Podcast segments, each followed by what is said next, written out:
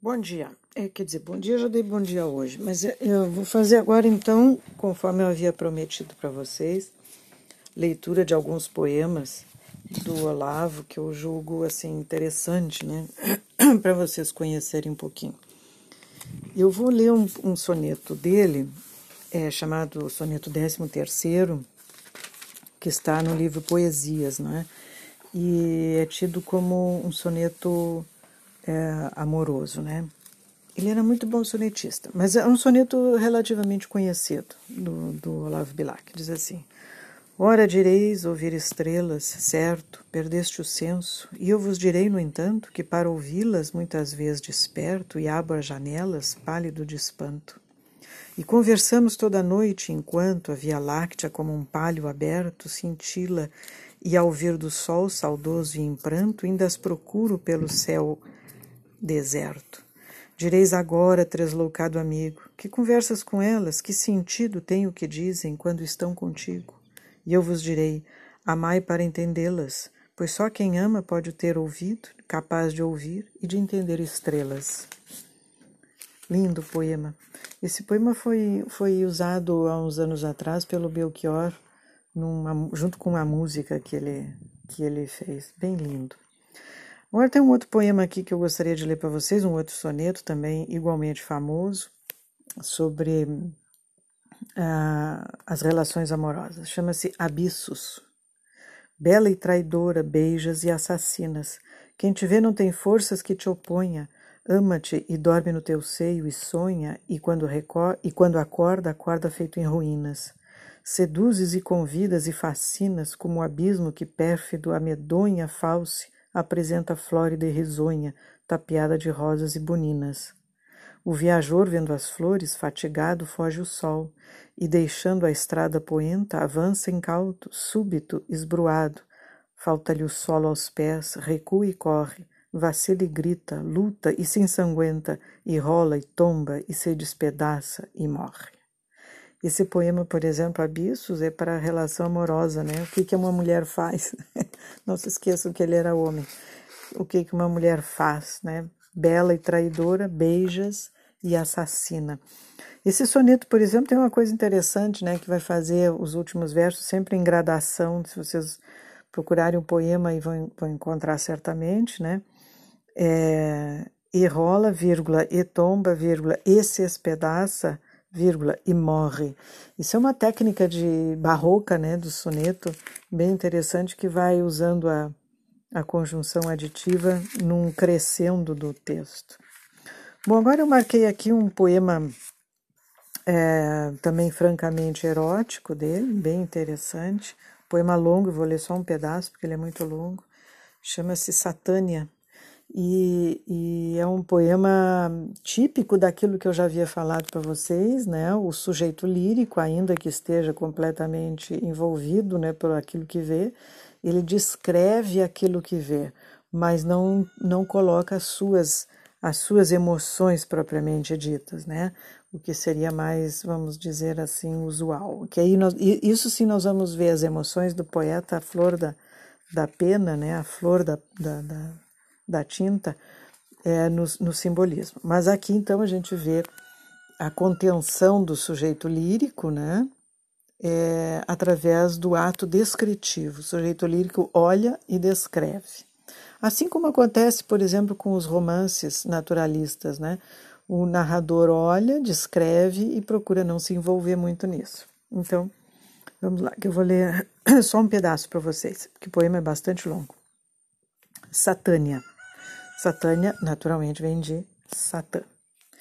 Nua, de pé, solto o cabelo às costas, sorri, na alcova perfumada e quente, pela janela, como um rio enorme de áureas ondas tranquilas e impalpáveis, profusamente a luz do meio-dia entra e se espalha palpitante e viva.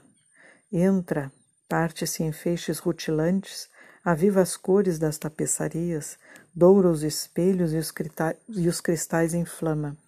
Depois, tremendo como arfar, desliza pelo chão, desenrola-se e, mais leve, como uma vaga preguiçosa e lenta, vem-lhe beijar a pequenina ponta do pequenino pé macio e branco. Sobe, cinge-lhe a perna longamente, sobe, e que volta sensual descreve para abranger todo o quadril, prossegue, lambe-lhe o ventre, abraça-lhe a cintura, morde-lhe os bicos túmidos dos seios, corre-lhe a espádua, espia-lhe o recôncavo da axila, acende-lhe o coral da boca, e antes de se ir perder na escura noite, na densa noite dos cabelos negros, para confusa a palpitar diante da luz mais bela de seus grandes olhos. Bom, o poema segue adiante, né, gente? É, sei lá, mais duas páginas de poesia aqui do mesmo poema. Mas só para vocês verem a, a relação amorosa aqui, o erótico, né? Ele está descrevendo o, o, o, olhar né, do sujeito lírico, do eu lírico, acompanha um raio de sol que entra na alcova onde está uma mulher, né, uma moça, nua, e esse raio de sol vai percorrer, junto com o olhar do sujeito lírico, esse corpo feminino, no sentido altamente erótico. É muito lindo o poema, muito lindo mesmo. Bem, depois eu marquei aqui outro é, poema. Ah, aí sim, agora a poesia que ele mais foi é, reconhecido ou mais combatido, vamos dizer assim, durante o, o modernismo, né? Ele tem um soneto chama, poesia, chamada Poesia Patrioteira, né? Porque o Olavo tem essa coisa da pátria, exaltação da pátria e coisa e tal. Então ele vai exaltar a pátria, conforme eu já disse para vocês, de uma maneira altamente fantasiosa, né? e tem um soneto justamente chamado O Brasil. Para, uma terra nova ao teu olhar fulgura. Detente, aqui de encontro às verdejantes plagas, em carícias se muda a inclemência das vagas. Este é o reino da luz, do amor e da fartura. Treme-te a voz afeita às blasfêmias e às pragas, ó nauta. Olha-a de pé, virgem morena e pura, que aos teus beijos entrega em plena formosura os dois seios que ardendo em desejos afagas. Beija-a, o sol tropical deu-lhe a pele doirada, o barulho do ninho, o perfume da rosa, a frescura do rio, o esplendor da alvorada. Beija-a, é a mais bela flor da natureza inteira, e farta-te de amor nessa carne cheirosa, ó desvirginador da terra brasileira. Curioso, né? Eu acho esse poema bem feitinho, mas muito chatinho. E um outro nesse mesmo sentido, um outro soneto chamado Pátria.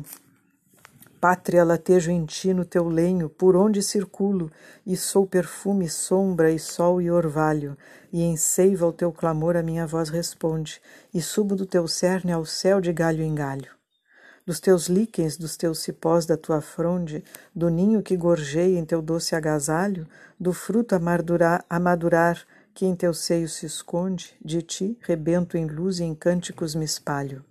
Vivo, choro em teu pranto, e em teus dias felizes, no alto como uma flor em ti, pompeio exulto, e eu morto, sendo tu cheia de cicatrizes, tu golpeada e insultada, eu tremerei sepulto e os meus ossos no chão, como as tuas raízes, se estorcerão de dor, sofrendo o golpe e o insulto. Poema Pátria. Não vou nem comentar, né, com o pessoal de hoje em dia.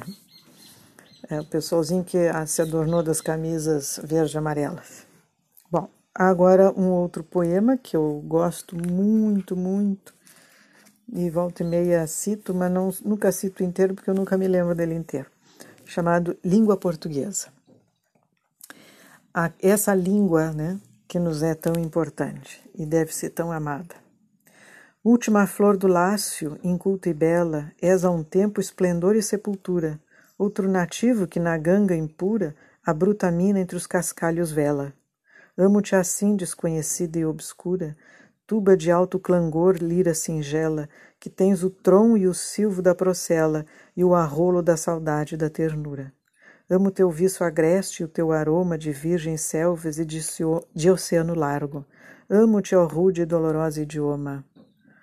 Desculpem. Amo-te, ó rude e doloroso idioma, em que da voz materna ouvi, meu filho, e em que Camões chorou, no exílio amargo, o gênio sem ventura e o amor sem brilho. Ah, enfim, poesia do, do Olavo. Então, vou terminar aqui com a. Não, acho que eu já, já li os que eu, que eu tinha pensado em ler para vocês. É... Mas eu sugiro que vocês procurem o Olavo por aí para ler. Ele é um excelente poeta, excelente poeta. Tirando, claro, essa que nem todos são perfeitos, né? Essa poesia patrioteira dele que fica muito aquém, né? Da, por exemplo, da poesia erótica, da chamada poesia erótica dele, que é realmente uma delícia. É isso, gente.